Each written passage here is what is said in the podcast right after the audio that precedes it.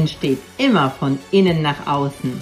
Mein Name ist Beate Glöser und ich heiße dich herzlich willkommen zu einer neuen Folge von Unlimited Greatness. Deinem Podcast für mehr Klarheit, Freude und Wachstum. Danke, dass du wieder eingeschaltet hast zu der nächsten Folge von Unlimited Greatness und heute geht es darum, Selbstständigkeit, Vollzeit oder Teilzeit. Denn ich werde immer wieder gefragt, ja, wie war das denn bei dir und was empfiehlst du mir? Soll ich mich äh, komplett selbstständig machen oder soll ich erstmal in Teilzeit beginnen? Was ist so deine Meinung? Weil, ach, viele sagen, geh so all in und äh, manche sagen, ach nee, aber Sicherheit ist wichtig. Was ist jetzt richtig?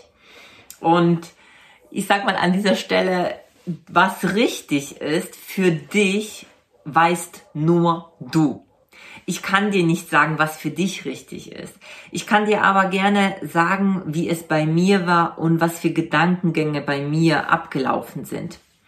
Und denn ich glaube, gerade dieses Thema, sich selbstständig zu machen, hat ganz, ganz viel mit dem Thema Loslassen zu tun und dadurch auch diesen Wert Sicherheit vielleicht zu verlieren. Also, weil viele das Thema Angestelltensein mit, mit dem verknüpfen, ich bin dann sicher, ich habe dann ein gesichertes Einkommen. Wir sprechen auch dann dadurch auch vom gesicherten Einkommen. Und was heißt das, wenn ich diesen sicheren Hafen, der im Übrigen auch nur in deinem Kopf ist, der sichere Hafen, also das ähm, nur weil du angestellt bist, bedeutet es überhaupt nicht, dass du deswegen sicher bist, im Sinne von, dass dein Lebensunterhalt für immer gesichert ist, sondern äh, du weißt ganz genau, dass in der heutigen Zeit sehr, sehr schnelle Veränderungen passieren und auch sehr schnell ein Unternehmen ähm, am Ende stehen kann. Oder vielleicht äh, an einer Stelle ist, wo äh, die Gehälter nicht bezahlen kann. Das weißt du alles nicht. Und gleichzeitig ist es natürlich schon auch so, dass es vielleicht ein Stück mh, hm, eine andere Sicherheit dir bietet, weil, weil du nicht aktiv ähm, verkaufen musst. Also weil du nicht aktiv auf Akquise, auf Marketing gehen musst, sondern du deinen Job erledigst, für den du eingestellt wurdest und dafür Geld bekommst und in der Regel regelmäßig. So, das bedeutet, das ist schon auch die erste Hürde, zu sagen, okay, mich selbstständig zu machen, bedeutet in erster Linie, diesen sicheren Hafen zu verlieren. Und naja, aber wenn ich jetzt am Anfang selbstständig bin, habe ich ja erstmal gar keine Kunden vielleicht. Oder ich habe vielleicht noch nicht mal ein Thema, mit dem ich rausgehe. Oder ich habe vielleicht noch gar nicht ein Konzept, wie ich das alles angehen soll. Und ich habe mich mit diesen Dingen auch beschäftigt und für mich war das Thema Sicherheit auch ein großes Thema, weil meine Eltern sind beide angestellt immer gewesen und es wurde sehr, sehr viel auch darüber gesprochen zu Hause, dass es wichtig ist, einen guten Job zu haben. Deswegen es war auch wichtig auch, dass ich studiere und dann auch die Möglichkeit habe, gut Geld zu verdienen.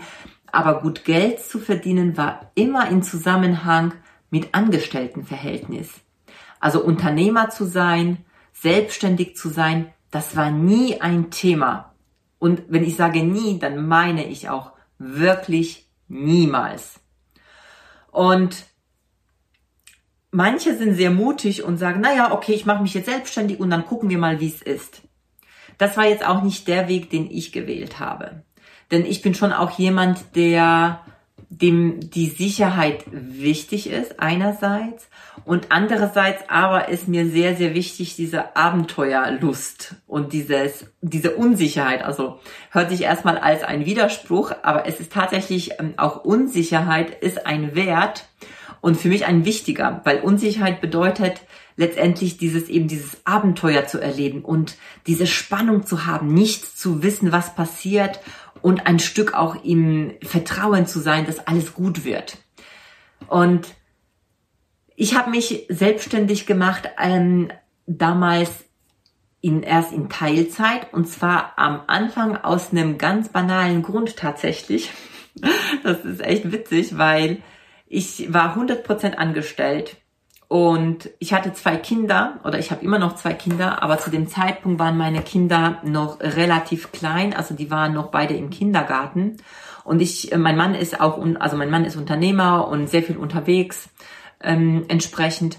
Und ich habe ja meine Ausbildungen gemacht eben als Coach-Trainerin und ich habe gemerkt, boah, also erstens kann ich das, was ich gelernt habe, nur sehr, sehr wenig bis gar nicht wirklich einsetzen. Das war das Erste. Und das Zweite habe ich gemerkt durch meine Arbeitszeit, ich war auch viel unterwegs, ähm, meine Kinder eben im Kindergarten. Ich habe dann auch eine Nanny gebraucht, also jemand, der auf meine Kinder aufpasst und sie dann auch vom Kindergarten abholt. Und da habe ich gemerkt, so an sich möchte ich das nicht. Also es ist mir zu viel. Und ähm, ich habe damals dann gesagt, ich möchte gerne auf 80 Prozent reduzieren. 80 Prozent, das kann ich gut. Und 80 Prozent ging nicht.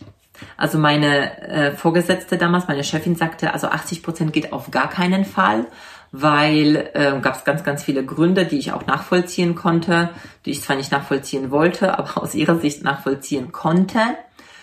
Und dann hat sie zu mir gesagt, du kannst dich entweder 50 Prozent, du kannst entweder auf 50 Prozent runtergehen oder ähm, auf 100 Prozent bleiben.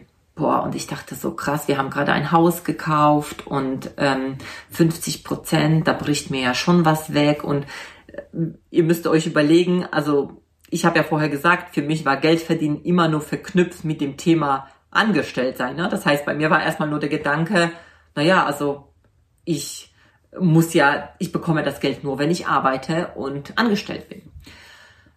Und dann habe ich gesagt, nee, dann bleibe ich 100 Prozent. Und mit, diesen, mit dieser Entscheidung, ich bleibe 100 Prozent, was im Übrigen eine Entscheidung aus reiner Bequemlichkeit gewesen ist, weil ich, ähm, weil ich gedacht habe, das ist einfacher für mich, als jetzt ähm, 50 Prozent zu machen und mir zu überlegen, wie ich sonst das Geld äh, heranschaffe. Wie gesagt, die Belastung fürs Haus war ja vorhanden und natürlich einen gewissen Lebensstandard haben wir uns auch erarbeitet und den wollten wir auch halten oder ich wollte es auch halten. Aber eine andere Idee war in dem Moment nicht. Und ich habe dann, ich bin dann mit diesen Gedanken raus und ich merkte so, boah, ich bin aber echt unzufrieden. Es nervt mich, ich will nicht 100% arbeiten und 50% will ich aber auch nicht. Und äh, habe zwar gesagt, 100% bleibe ich, ich konnte aber kaum schlafen. Ich konnte nicht schlafen. Ich habe gemerkt, so kann es nicht weitergehen. Ich bin unglücklich, ich bin unzufrieden und auch noch genervt und gereizt. Und dann habe ich dann mit meinem Mann gesprochen, habe gesagt, mm, Schatz, wie wäre es, wenn ich, wenn ich jetzt doch auf 50 Prozent äh, runtergehe? Vielleicht klappt es irgendwie dann doch. Und dann haben wir halt gerechnet und dann haben wir festgestellt, okay, sogar wenn du 50 Prozent arbeitest, dann ist es gar nicht so wahnsinnig viel, was es ausmacht, wegen diesen ganzen Steuern und so weiter. Also wir könnten es ja probieren, wir könnten, ja, wir können es ja an sich machen.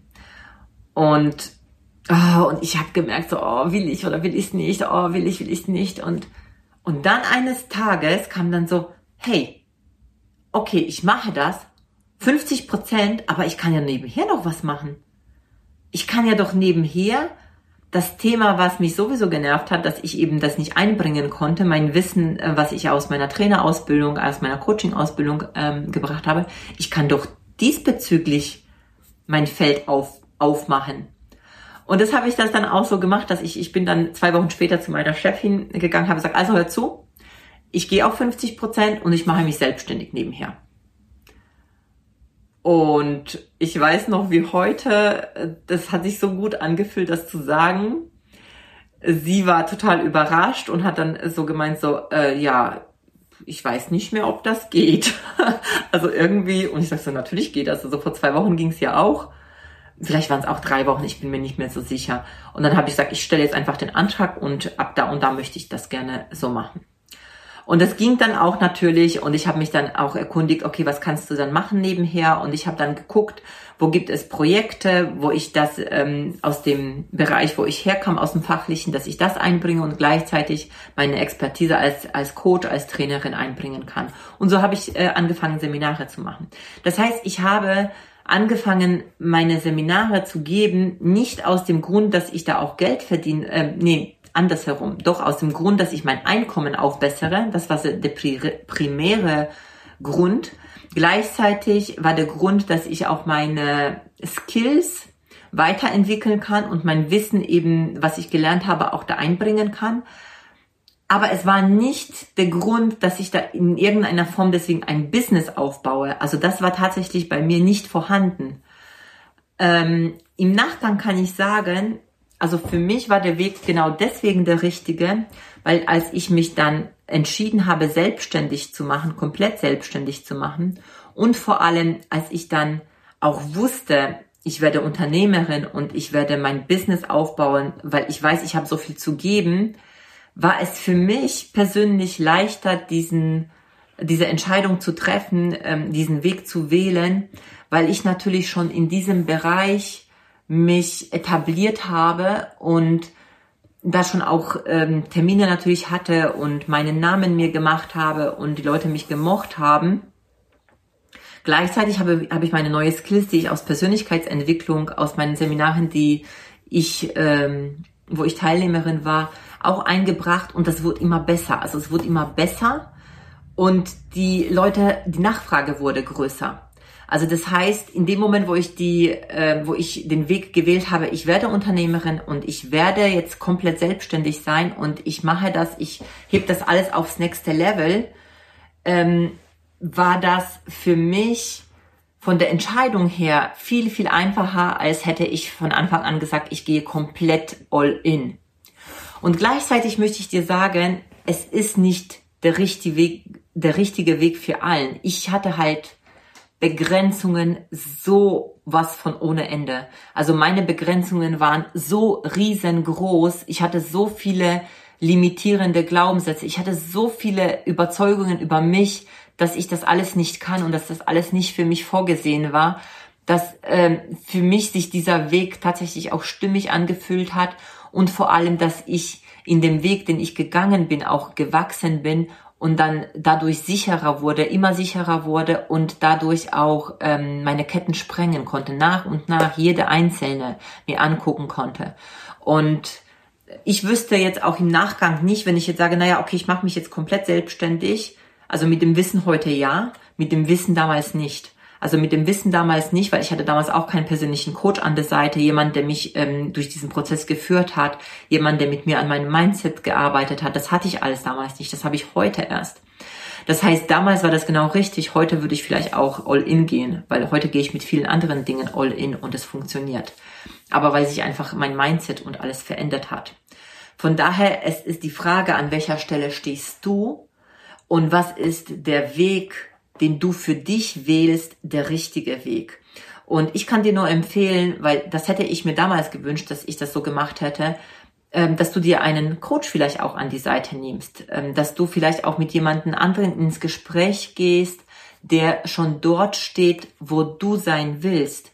Also bitte auf gar keinen Fall mit jemandem, der komplett äh, angestellt ist und Angst hat vor Selbstständigkeit, der Selbstständigkeit doof findet, der der Unternehmer doof findet und der reiche Menschen doof findet. Also bitte auf keinen Fall mit so jemanden sprechen, weil der kann dir nicht helfen, weil er dir nur seine Begrenzungen, seine Limitierungen auch weitergibt und äh, die verunsichern dich mehr, als dass sie dir helfen.